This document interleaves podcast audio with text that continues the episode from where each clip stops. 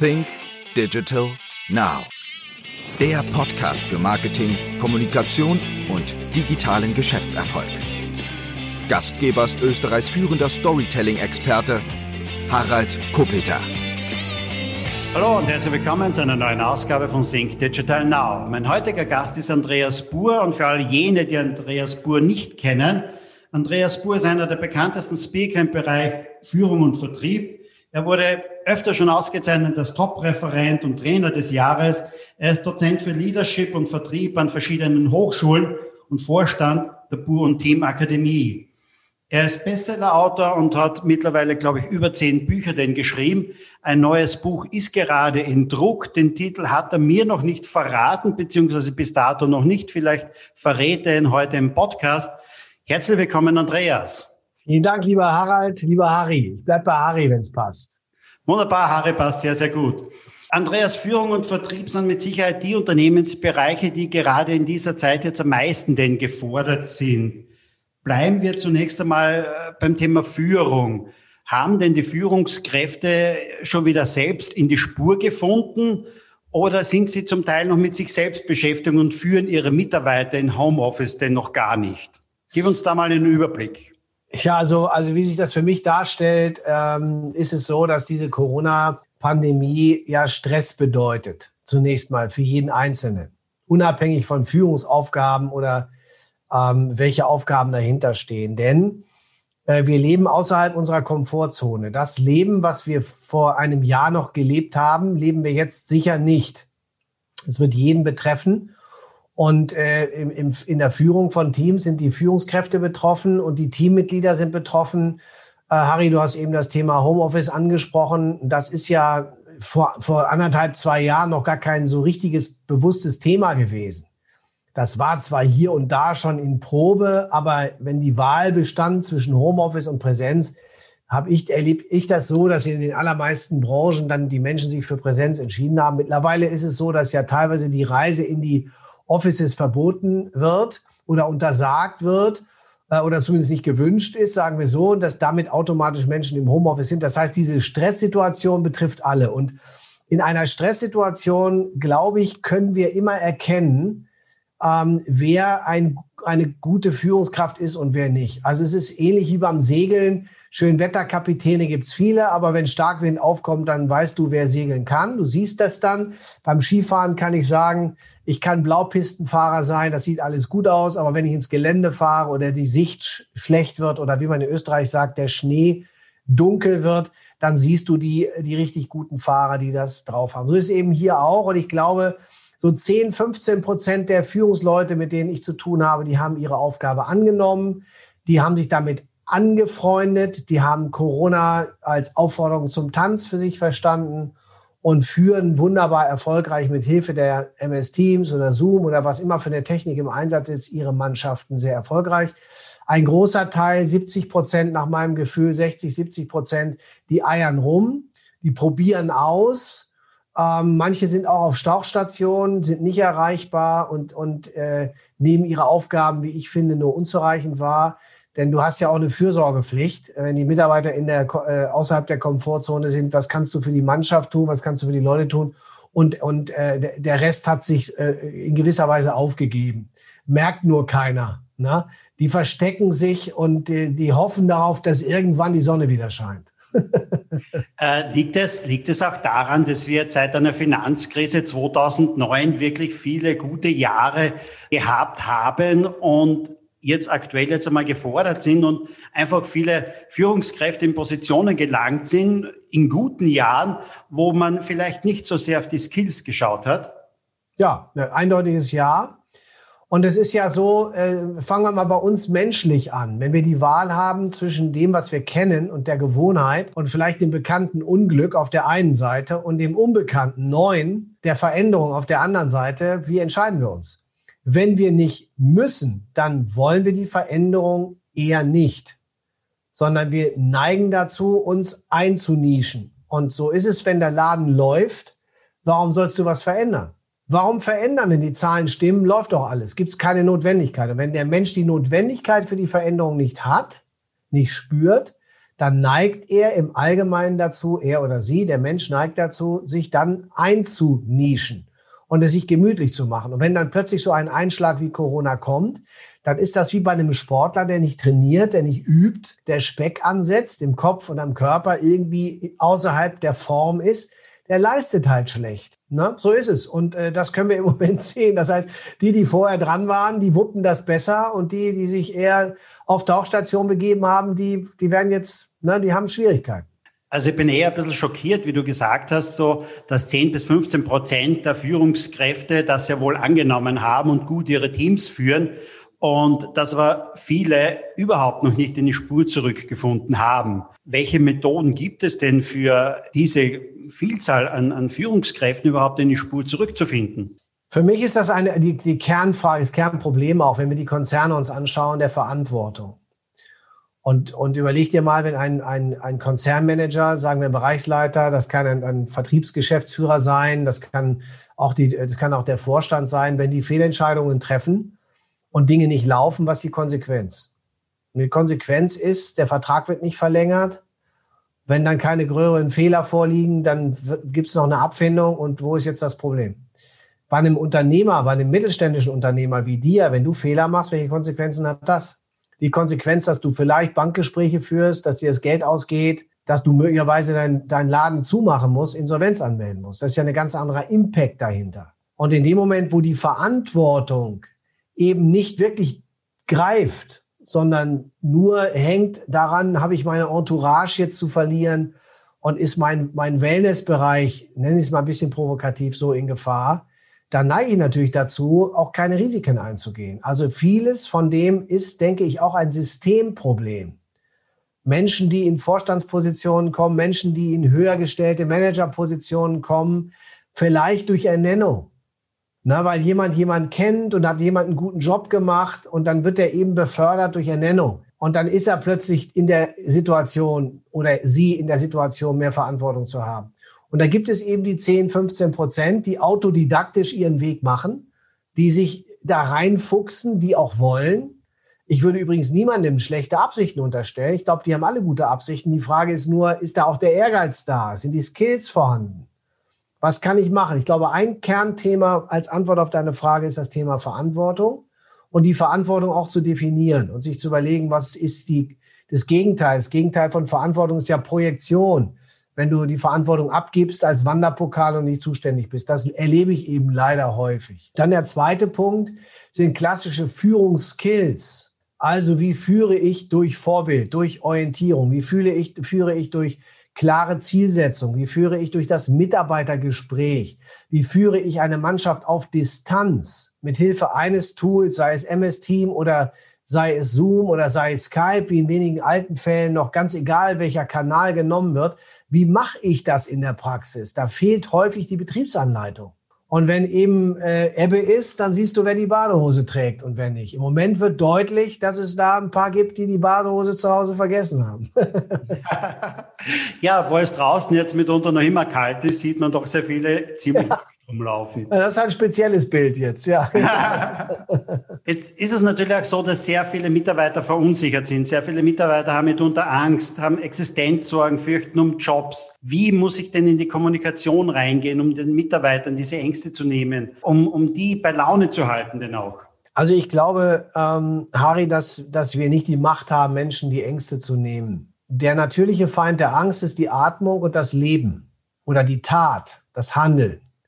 Was wir Führungskräfte tun sollten, wir sollten Menschen äh, unter Spannung halten, mit Arbeit beschäftigen, mit Aufgaben beschäftigen. Wir sollten fürsorglich führen. Ich sage in dem Bild, wer gut hinter anderen hergeht, um zu schauen, wer bleibt auf der Strecke, wer braucht Hilfe, wer ist eher schwächer, ja, wo muss ich helfen, unterstützen und wer Menschen durch diese Angst durchführt. Ja, also durch die Angst, durch auch die, die, diesen Veränderungsschmerz begleitet. Der ist, glaube ich, gut. Und nicht der, der vorweg marschiert und hofft, dass andere hinterherkommen, sondern es ist eher der gut, der sich auf die Geschwindigkeit, auf die Veränderungsgeschwindigkeit, sagen wir auf das Angstpotenzial, um deine Frage aufzugreifen, der Mannschaft einstellen kann und dann von, von hinten eine Mannschaft im Auge hat, wie so ein Kapitän, der weiß, was auf seinem Schiff passiert. Wir sprechen ja vielfach immer von Teamwork und dergleichen. Jetzt gibt es keine Teams. Teams gibt schon, aber die sind nicht im Büro. Die sind nicht am Besprechungstisch, die treffen sich nicht am Gang, nicht in der Kaffeeküche. Wie gehe ich denn mit Teamwork jetzt um? Wie, wie kann ich, wie, wie schaffe ich es, dass trotzdem Teamwork entsteht, obwohl viele im Homeoffice sind? Ja, das ist äh, eine wirklich gute Frage und ganz ehrlich, äh, so eine 100% zufriedenstellende Antwort kann ich nicht liefern. Ich kann nur sagen, was, wo wir selber im Moment unterwegs sind. Ich glaube, um da anzusetzen, fest daran, dass da, wo die Stimmung in Teams gut ist, auch die Leistung stimmt. Und wo die Leistung stimmt, stimmen die Ergebnisse. Und wenn die Ergebnisse stimmen, dann stimmt auch die Stimmung. Aber es ist immer erst die Stimmung da und dann sind die Ergebnisse da. Also das ist, denke ich, unstrittig. Gilt für alle mehr oder weniger branchenabhängig, vielleicht auch ein bisschen eine Frage des Landstrichs, äh, zumindest in Deutschland. Äh, da ist ja umso südlicher, umso emotionaler eher und umso nördlicher vielleicht eher ein bisschen kühler. Aber grundsätzlich gilt, ist die Stimmung da, ist der Groove da, sind die Leute leistungsfähig und dann passen auch die Resultate. Und wenn die da sind, ist die Stimmung gut. So, deine Frage, dieses Management bei Walking Around ich gehe mal von Zimmer zu Zimmer oder von Tisch zu Tisch, wie man vielleicht in Österreich sagt, um zu gucken, wie die Leute so drauf sind. Das fällt ja aus, weil da ist keiner. Also muss ich mir überlegen, wie kann ich das mit Hilfe der Technologie, die mir gegeben wird, Videocalls zum Beispiel oder Videomeetings mit Hilfe von WebEx oder MS Teams oder Zoom, wir haben es schon gesagt, sicherstellen. Und was wir jetzt eingeführt haben, wir haben zum Beispiel ist ganz neu bei uns ein Check-in und ein Check-out bei jedem Meeting. Check-in ist immer eine Tasse Kaffee oder es gibt was zu trinken. Ein echtes Föslauer, eine sozusagen Reminiszenz an Österreich, ein Föslauer. Prickelnd, na, habe ich mir hier einge... Es ist ein Check-in, was hast du da auf dem Schreibtisch? Wir trinken also eine Tasse Kaffee am Anfang. Wir machen das, was Menschen auch tun, wenn sie sich in Präsenz treffen. Wir bauen ein bisschen Relation auf. Ich habe dann Leute, die mit dem zweiten Bildschirm eingecheckt sind und die plötzlich sagen, Harry, ich nehme dich mal mit zu meiner Kaffeemaschine. Und dann nehmen sie den zweiten Bildschirm. Das habe ich jetzt nicht gemacht bei dem Interview. Und dann nehmen sie dich mit mit dem Smartphone, gehen zur Kaffeemaschine und machen sie einen verlängerten.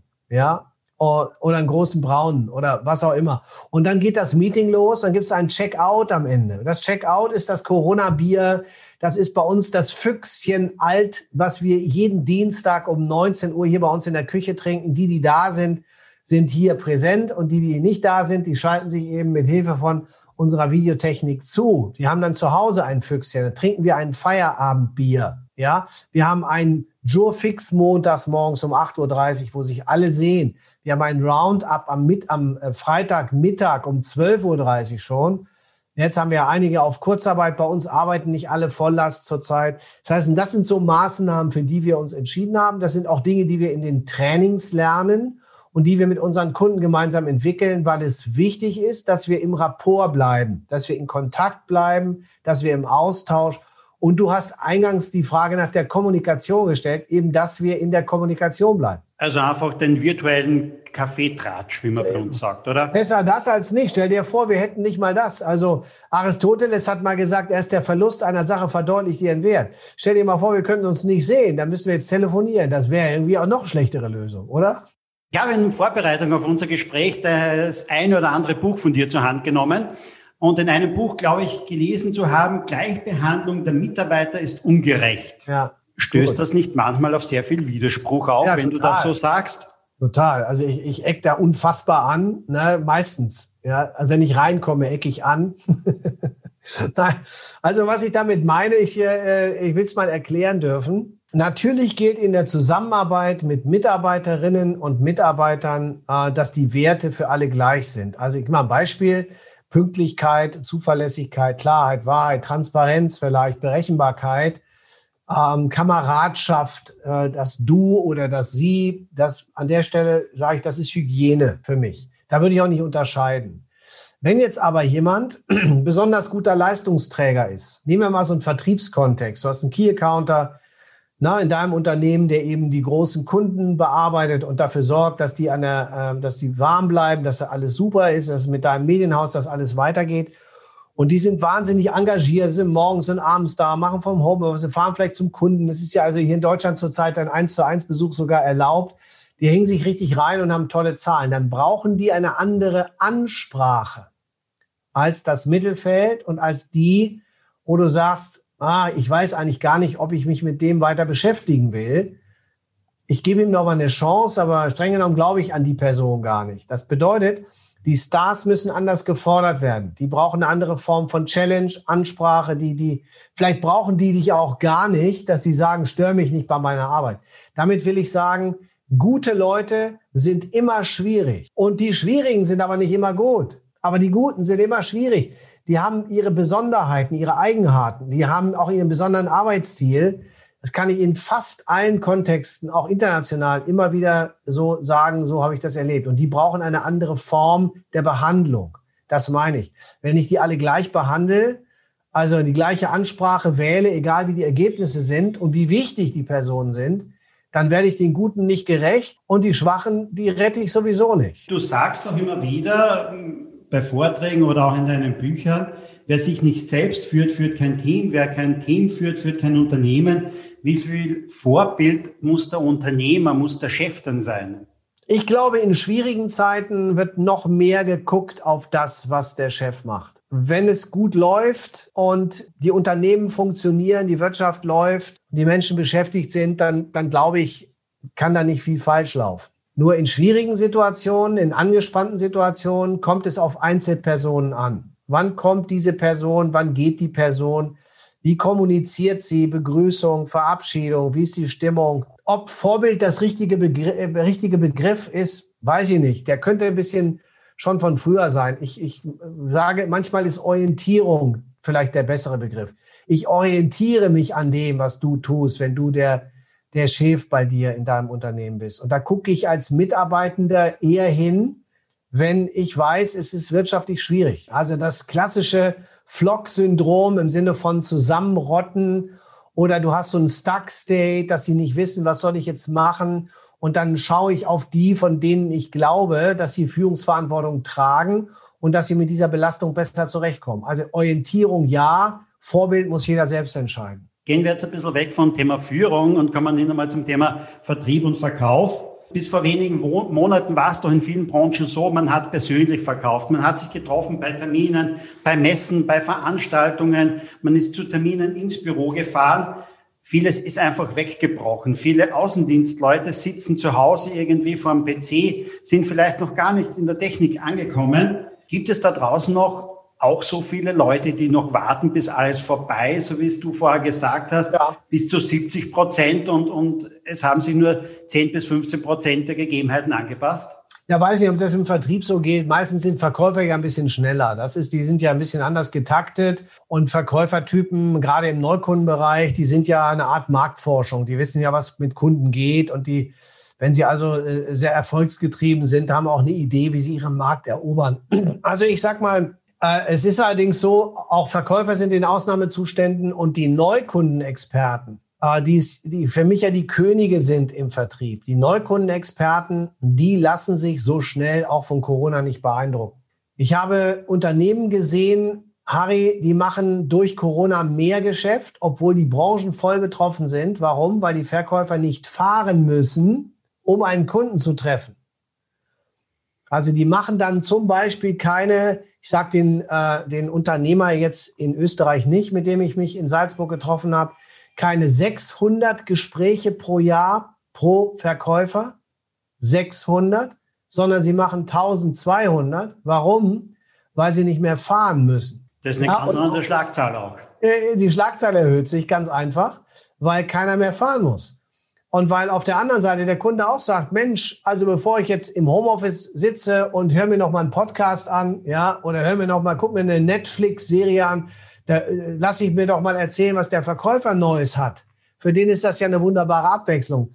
Das bedeutet, ob B2C-Vertrieb oder B2B-Vertrieb, die, die, die es für möglich halten, dass Dinge funktionieren, die werden genau das bekommen, was sie denken. Und die, die für möglich halten, dass es nicht geht, so nach dem Motto, Corona lässt mich jetzt mein Geschäft nicht machen, die werden genau das bekommen, was sie denken. Schon wie alte Henry Ford gesagt hat, wenn du denkst, es geht, dann hast du recht. Und wenn du denkst, es geht nicht, dann hast du auch recht. Es gibt also die, die Geschäft machen und die profitieren und es gibt die, und das sind leider die meisten, die Corona als Alibi vorschieben, Dinge nicht machen zu müssen. Du hast ja vorher angesprochen, also die, der Und ich spreche jetzt, Achtung, wenn ich das noch sagen darf kurz, entschuldige, ich spreche von den Neukundenexperten. Und die sind ja besonders betroffen. Also mit Bestand, mit meinen Stammkunden Geschäft zu machen, also laufende Kundenbeziehungen zu unterhalten in Corona-Zeiten, ist ja relativ einfach. Ich muss dich ja nur anrufen und fragen, wie es dir geht. Ich habe einen Kuschelcall vielleicht, ich habe eine geplante Spontanität, ich habe eine Technik, die ich wähle. Oder ich habe Reziprozität, indem ich dir was schicke, eine Extraleistung bringe. Ich kann doch meine Kundenbeziehung befördern. Wenn wir uns schon kennen, machen wir doch auch, indem wir das Interview hier machen. Ist ja nichts anderes als das. Wir haben die Zeit, also tun wir was füreinander. Das ist einfach. Ich spreche bei den Neukundenexperten die an, die, die wirklich sagen, ich möchte Geschäft machen. Und die werden das Geschäft haben. Ich habe etliche Beispiele, wo das super funktioniert.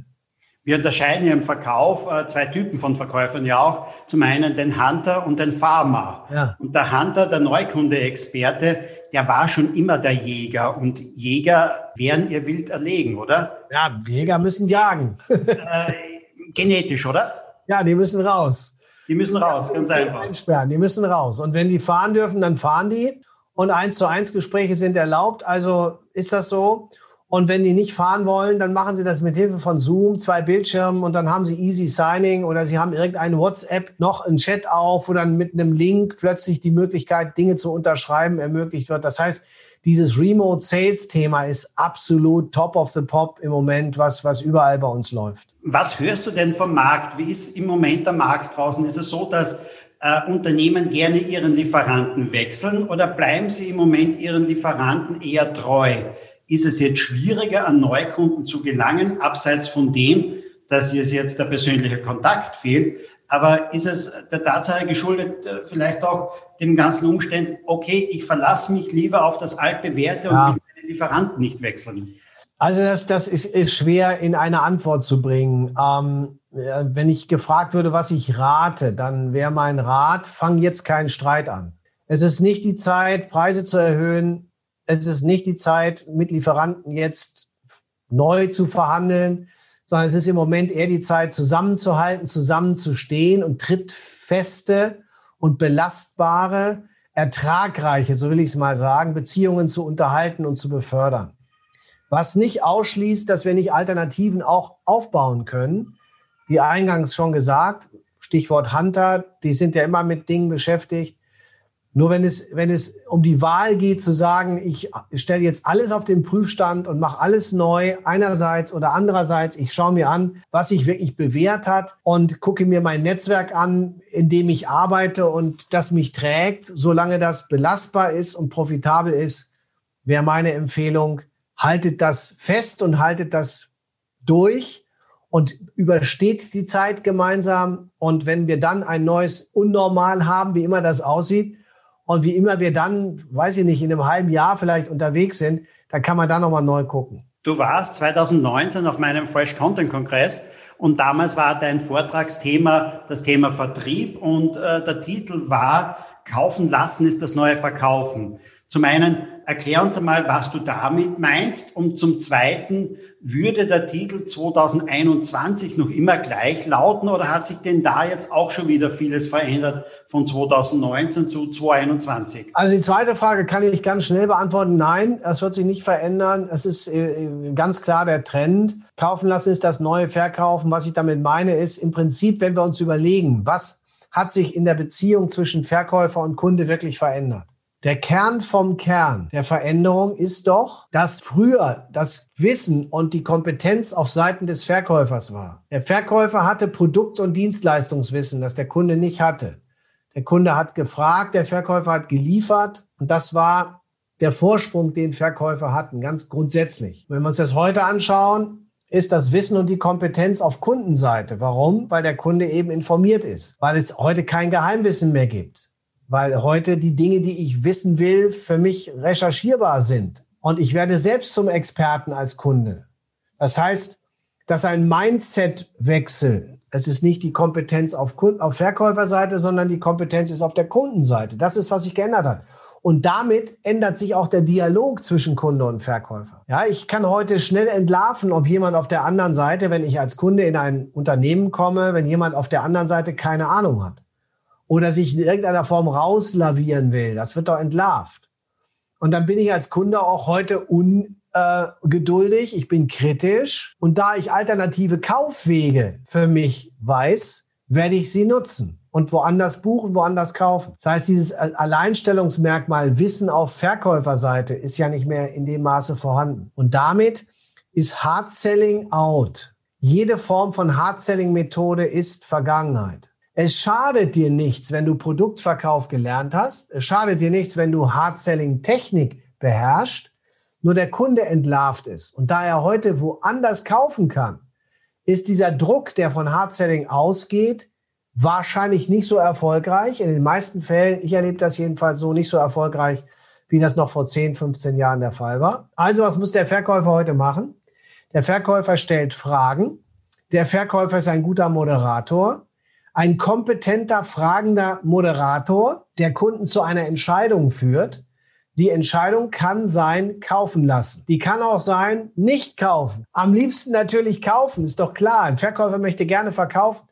Natürlich will der Kunden gewinnen. Nur der Kunde kann sich entscheiden, eben Nein zu sagen und dieses Nein besser begründen. Nicht nur emotional, weil der Verkäufer vielleicht nicht sympathisch ist oder es nicht gut gemacht hat, sondern weil er einfach rational abwägen kann aufgrund seines besseren Wissens heute, was für ihn gut ist und was nicht. Wenn das Wissen gleichermaßen schon beim Kunden ist, braucht es dann wirklich in allen Branchen zukünftig auch Verkäufer? Ja, klare Antwort ist ja. Wo es keine Verkäufer mehr gibt? Ja, ja, das, das der, die, die, die nächste Frage könnte sein, wie könnte KI sich auswirken auf den Verkaufsprozess? Ich sage, grundsätzlich ist es so, dass die Information an sich ist nicht mehr der Engpass. Ich kann heute alles, was ich recherchieren will, auch bei YouTube finden oder über Google finden oder auf Social Media finden. Die Information und das Wissen ist nicht der Engpass. Was ist der Engpass? Der Engpass ist die Methode. Das Wie und das Wozu und das Warum und das Wohin das führt und der methodische, didaktische Aufbau, das ist der Engpass und der ist kostenpflichtig. Dafür braucht es den Verkäufer, dafür braucht es die Beratung, dafür braucht es den Menschen im Moment, weil der Mensch Geschäfte mit Menschen macht. Das kann auch in beratungsintensiven Kontexten, jedenfalls Stand heute, eine KI, eine künstliche Intelligenz nicht übernehmen. Äh, wird es aus deiner Sicht Branchen geben, wo es jetzt, wo der Verkäufer wegfällt? Wir haben es ja fast erlebt. In der Tourismusbranche durch Buchungsportale wurde ja alles so weit einmal hingedrängt, dass es bald keine Reisebüros mehr braucht. Wir ja. haben aber jetzt gesehen, speziell in so, solchen Krisen wie jetzt, ist das Reisebüro wieder etwas, wo ich gerne hingehe, weil ich gewisse Sicherheiten habe. Aber fällt dir spontan eine Branche ein, wo du sagst, da sehen wir in fünf Jahren keinen Verkäufer mehr? Also überall da, wo es um Commodities geht, also Produkte, die über den Preis verkauft werden, wie zum Beispiel Öl oder wie Zahnpasta oder wie, weiß ich nicht, Butter, Dinge, die zum, zum Tagesgeschäft gehören, die ich als Commodities eher über den Preis verkauft sehe. Ich kann mir vorstellen, dass das über Portale läuft, dass wir dafür keinen Verkäufer mehr brauchen, vielleicht auch keine Theke mehr brauchen, dass das auch äh, äh über, über Internetbestellung oder über hybride Wege gehen kann. Preis heißt automatisch wenig Beratung. Da, wo wir im Luxussegment unterwegs sind, wo es um Beratung geht oder wo es um erklärungsbedürftige Produkte geht, da glaube ich, wird der Verkäufer immer gebraucht. Und äh, was ich feststelle, ist, dass dieser Mittelbau sich zugunsten von über den Preis verkaufen einerseits und eben Luxussegment auf der anderen Seite ein Stück verkleinert. Also diese Mischformen verschwinden. Sie werden nicht ganz verschwinden, aber sie werden weniger. Und ich muss mich, wenn ich ein Produkt herstelle, Dienstleistung herstelle, entweder auf den Preis konzentrieren und dann damit leben, dass ich ein Portal habe. Wie du hast es eben angesprochen, in der Tourismusbranche ist das Booking.com oder Trivago. Ja, oder es ist vielleicht, weiß ich nicht, äh, äh, Uber hat ja auch keine Taxen, sondern nur eine, eigentlich eine Webseite, wenn wir genau gucken, über die ich die Dinge dann buchen kann. Da geht es eben über den Preis, da braucht es den Verkäufer nicht. Und ich habe auf der anderen Seite vielleicht beratungsintensive Produkte, die, die, die, wo ich eine Technik dazu brauche, wo ich einen, einen Sachverstand brauche, wo es vielleicht mehrere Entscheidungsträger gibt, die in einen solchen Prozess mit einbezogen werden müssen. Und da wird der Verkäufer sehr wohl gebraucht. Gehen dabei jetzt bei Veränderungen im Verkauf B2C und B2B parallel oder gibt es da Unterschiede? Für mich gibt es sie nicht. Also wir unterscheiden auch zwischen B2B und B2C nicht mehr. Wir, wir sprechen von Human to Human. Also die Prozesse verschwimmen zusehends. Also hinter jeder Maschine steckt ja auch irgendwo auch wieder der Mensch. Ah, es sind Menschen, die entscheiden, klar. Menschen kaufen von Menschen und ja. wir unterscheiden im Grunde genommen nicht B2C und B2B. Es ist nur natürlich, wenn ich heute mit Einkaufsabteilungen zu tun habe und das sind vielleicht Buying Centers oder das sind irgendwelche KI-gestützten Entscheidungsmatrizen äh, ähm, äh, vorne dran. Da, wenn ich also mit dem Computer verhandeln muss oder so, dann, dann äh, äh muss man nüchtern auf der Sachebene bleiben. Das ist ein etwas anderer Prozess, Bewerbeprozess, Pitchprozess, Ausschreibung, davon spreche ich jetzt gerade. Wenn ich da einmal durch bin und am Ende eine Person entscheidet, dann haben wir wieder eine Situation wie zwischen uns beiden jetzt. Und da ist, gilt die Frage, haben wir einen Sympathiefaktor? Können wir uns vertrauen? Am Ende ist ja eine Entscheidung immer eine Vertrauenssache. Denn ich entscheide mich dafür was, wo ich gar nicht weiß, wie das ausgeht. Ja, und das weiß ich immer erst nach der Entscheidung, wie das ausgegangen ist. Also muss ich es schaffen, diesen Entscheidungsprozess mit sehr viel Vertrauen zu untermauern, damit diese Entscheidung auch guten Gewissens getroffen werden kann. Unternehmen klarerweise planen immer ganz gerne. Sie erstellen Budgets, sie erstellen mitunter Strategien und das alles. Wie lange kann ich denn jetzt überhaupt noch planen? Wie lange kann ich meinen Vertrieb irgendwie denen Planzahlen in die Hand drücken? Das hat man früher gemacht. Ja, September, Oktober, November. Klassischerweise hat der Vertrieb irgendwelche Zahlen in die Hand gedrückt bekommen. Fünf Prozent mehr wie letztes Jahr. Ach, wie, wie plant man Vertrieb heute? Schwierige, ähm, schwierige Frage und noch schwieriger, eine, eine passende Antwort zu finden. Ich, ich empfehle, eine Richtung zu halten. Und die Richtung ist dann 2021 und vielleicht 2022. Du kannst grob dir vorstellen, wohin sich das entwickeln kann. Ich spreche ganz bewusst nicht von Zielen, wir sprechen von Richtung. Wenn ich die nicht mehr habe für mein Unternehmen, dann weiß ich gar nicht, warum ich da morgens antreten soll. Ah, und bei den Verkäufern kann es helfen, die Ziele einfach kurzfristiger zu setzen. Tagesziele, Wochenziele. Von Woche zu Woche gucken. Eine Woche kann ich planen, einen Tag kann ich planen, vielleicht einen Monat nicht. Das ist unfassbar anstrengend und sehr mürbemachend, denn Klarheit motiviert und der Nebel des Ungefähren, der führt uns in den Kerker der Gewohnheit. Wir brauchen Klarheit, damit Klarheit etwas ist, was uns anzieht.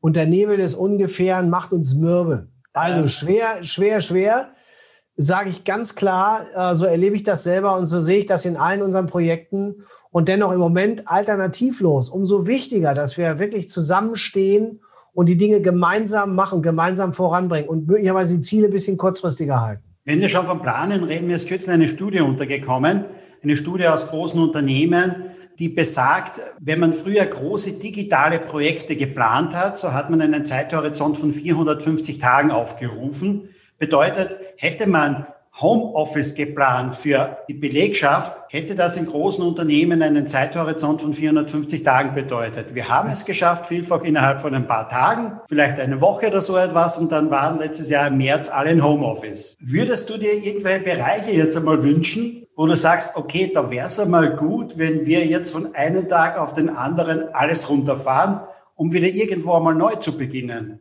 Also, so schön die Gnade des Nullpunktes ist, Harry, und so schön das ist, wenn, äh, wenn der Nebel verzieht und die Sonne wieder scheint und wir dann hinterher sagen, alles ist super.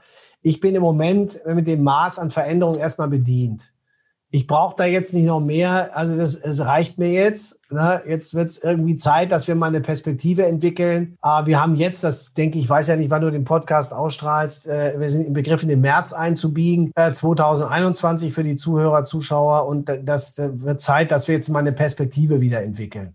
Und wenn dann ein neues Unnormal da ist, und ich hatte vorhin die Gelegenheit, mit einem Zukunftsexperten zu sprechen, der sagt also, Maske griffbereit haben, das wird nächstes Jahr auch noch der Fall sein. Da werden aber einige schon laufen. Ich bin vielleicht in Graz gewesen. Wir haben uns irgendwie auf der Bühne getroffen, was auch immer. Das alles fehlt uns ja. So. Und dann bin ich auch bereit, wieder über Veränderungen zu diskutieren. Und dann sage ich, ähm, eine geplante Veränderung, so radikal, wie du es hier ansprichst, ist eine Theorie. Äh, Veränderung funktioniert immer nur dann. Drei Faktoren. Erstens, wir haben es gesehen, du hast es angesprochen, keine Alternative. Wenn ich keine Alternative habe, dann muss es gehen. Und was sage ich dir? Dann geht's auch. Wenn ich die Wahl habe, schwierig. Wenn ich die Wahl nicht habe, dann geht's. Druck von außen und gemeinsame Ziele entwickeln sind für mich drei Kriterien, die sind sehr tough. Ich gebe zu, Ich hoffe, ich verliere jetzt keinen in deinem Podcast. Das ist der, der Germane so, so tough wie auftritt. Okay, ich, ich könnte es noch ein bisschen netter formulieren, aber im Kern bleibt es für mich die, die Erkenntnis. Wir brauchen diese, diesen Drei-Kampf äh, äh, in gewisser Weise, damit eine Veränderung wirklich äh, äh hinhaut und passt. Und, und wenn ich das plane und so einen 450-Tage-Plan daraus mache, dann werden die Leute nach 300 Tagen sagen, wir haben ja noch 150, Harry. Frag mich mal, wie heißt es? Ist ja, es gehe erstmal auf Urlaub. So heißt es, glaube ich, in Österreich. Man geht auf Urlaub. Man hat keine Zeit zum Hackeln. So ist das doch. Dann sind wir nicht hackeln, wir sind auf Urlaub. so ist es. Also ich denke mal, du hast vollkommen recht. Nicht? Wir sollen jetzt nicht drüber nachdenken, was können wir noch auf Null runterfahren. Jetzt wäre es einmal an der Zeit, ja. dass wir wieder irgendwas einmal hochfahren oder ja, einiges einfach wieder ja, mal. Ja, bitte. Lass uns daran arbeiten. Das machen wir. Der Podcast nennt sich Think Digital Now. Wir wollen natürlich auch äh, Andreas Buhr und seine digitale Welt ein bisschen näher kennenlernen, vielleicht noch einige persönliche Fragen. Wenn etwas Neues auf den Markt kommt, irgendwelche neuen digitalen Sachen, bist du da eher der Beobachter oder bist du so der First User, First Mover? Na, ich bin eher der Beobachter. Ich gucke mir an, äh, was passiert und äh, beobachte es dann allerdings intensiv. Ich bin nicht sofort der, der sich ein Smartphone kauft, weil alle jetzt ein Smartphone haben, denke an die Nokia-Zeit, sondern ich warte erst mal ab, wie sich das entwickelt. Wenn ich aber merke, dass da immer mehr draufspringen und dass das Thema ein Thema ist, dann, dann widme ich mich dem. Und dann beschäftige ich mich auch wirklich damit. Denn dann möchte ich das auch verstehen. Und dann bin ich in der Sache und mit der Sache, in der Sache beschäftigt. Dann kannst du mich dazu auch was fragen bis ich das so verstanden habe, dass, es, dass ich weiß, wie ich das für mich in mein Leben einsortieren kann. Du warst aber dennoch bei Clubhouse relativ schnell mit dabei. Da hast du dich lange beobachtet, oder? Ähm, da gab es einen Aufruf in meiner Mastersmind-Runde, die ich ja selber, wo ich als Teilnehmer dabei bin, habe. Und ein sehr ähm, lieber, sympathischer, noch dazu sehr erfolgreicher Kollege hat gesagt, guck dir das mal an. Das gibt seit einem Jahr bereits in den USA läuft in den USA, jetzt in Asien und in Kanada total heiß. Das Ding heißt Clubhouse, geht nur auf Einladung, schau mal hin. Da habe ich mir erstmal zwei verschiedene Apps runtergeladen, weil ich gar nicht wusste, welches jetzt die richtige ist, bis ich dann da rauskam und habe dann einfach mal äh, auf Beobachter geschaltet und dann allerdings gemerkt, nach drei, vier Tagen, das ist ja wie so eine öffentliche Uni, ja, wie so ein Radiosender weltweit, wo du ganz viele äh, Botschafter ähm, ansteuern kannst und dich in den Hörsaal setzt und zuhörst, was dort erzählt wird. Und anders als bei Radio dich sogar noch einwählen kannst, auf die sogenannte Bühne geholt wirst, um dann mitzudiskutieren, fand ich sehr, sehr spannend. Äh, großes Suchtpotenzial. Du brauchst schon eine sehr starke Konsequenz für, deine, für deinen Tagesrhythmus. Die Leute, die im Moment viel Zeit haben, die scheinen da 24-7 unterwegs zu sein. Ja, aber Clubhouse bin ich allerdings jetzt die letzten vier Wochen schon ein paar Stunden mehr gewesen als geplant wie du sagst, man kann sich drinnen auch verlieren. Und ja, ja, sind genau. viele dabei, die, ich denke mir immer wieder, wenn ich da mal reinhöre und reinschaue, haben die denn alle keinen Job oder wann nee, arbeiten nee, die, oder tun. ist das Arbeit? Es, es gibt ja Leute, die machen in vier Wochen, weiß ich nicht, 50 Moderationen. Na? Und die sind morgens, da mittags, abends, da gibt es dann stille Räume, Raucherräume, ich weiß gar nicht. Das ist ja äh, irre Stilblüten, die das entwickelt. Mich interessiert, wer hat's erfunden? Wie ist das Businessmodell dahinter? Welch, wie sind die Amerikaner vernetzt? Ich habe jetzt einen Elon Musk gefunden und einen Mark Zuckerberg gefunden und einen Gary Vaynerchuk gefunden und bin da in diesen Räumen dabei. Das ginge streng genommen bei Facebook, bei Insta und bei Twitter auch. Aber hier höre ich eben die Sprache, kann mich selber da reinklinken und bin dann im direkten Dialog. Schon sehr, finde ich sehr spannend. Mal gucken, wohin die Reise da geht. Hast du schon ein Geschäftsmodell hinter Clubhouse entdeckt? Nein, das, wie das monetarisiert werden kann, habe ich keine Idee. Ähm, das Unternehmen wird ja zwischenzeitlich auf eine Milliarde geschätzt. Dann nach vier Wochen auf 100 Millionen. Jetzt hat man mal eine Null drangehängt. Ähm, und dann ist es, denke ich, eine Milliarde. Ähm, keine Ahnung, wie das, wie das laufen wird. Vielleicht werden irgendwann bestimmte Räume und bestimmte äh, Gruppen nur ähm, gegen Geld oder gegen ein Abo-Modell oder so äh, nutzbar sein. Äh, ähnlich wie das ja manche Podcast-App auch hat. Da gibt es dann ein, ein Freemium-Modell dahinter, gibt es kostenfrei bis dahin. Und wenn du mehr äh, hören willst, dann musst du, weiß ich nicht, sieben Euro bezahlen, zehn Euro monatlich bezahlen und hast dann alles freigeschaltet. Ich bin mal gespannt. Ne? Im Moment wäre ich noch nicht bereit, dafür Geld zu zahlen, weil vieles ist sehr trivial. Wer weiß, wenn das in einem halben Jahr sich etabliert hat, dann wohl, wohl schon. Glaubst, kannst du es monetarisieren für dein Unternehmen, dass du Ja, wir haben überlegt, natürlich, wie, wie wir Clubhouse jetzt in die sogenannte Customer Journey mit einbinden. Und wir sind ja, unser stärkster Kanal ist LinkedIn, weil wir B2B sehr stark sind oder wie wir finden, jedenfalls gut unterwegs sind. Facebook und Insta sind eher Sachen, da sind wir, glaube ich, zu anstrengend und zu intensiv äh, für die, für die, nicht spannend genug, nicht sexy genug, vielleicht auch für die Menschen, die sich da ähm, aufhalten. Und wir können zum Beispiel sagen, wenn wir einen Clubhouse-Talk jetzt machen, äh, geh mal auf meine Insta-Seite oder geh mal auf meine, auf meine LinkedIn-Seite und schreib mir eine Direktnachricht. Sowas. Und dann habe ich quasi über Clubhouse da sind es jetzt, weiß nicht, 4000 Follower. Wenn wir sicher irgendwann 10.000 haben, nochmal auf LinkedIn verweisen oder auf Insta verweisen. Du kannst ja mit dem Insta-Profil dort einwählen. Und die jüngeren Leute, die eher so auf Bilder und, und äh, Videos stehen, die schreiben sich dann auf der Insta-Seite eine Direktnachricht und die Geschäftsleute eher auf der LinkedIn-Seite. Also so die Customer Journey, wir haben einen Treiber mehr, um ein Stück Reichweite zu erzielen. So sehe ich das im Moment.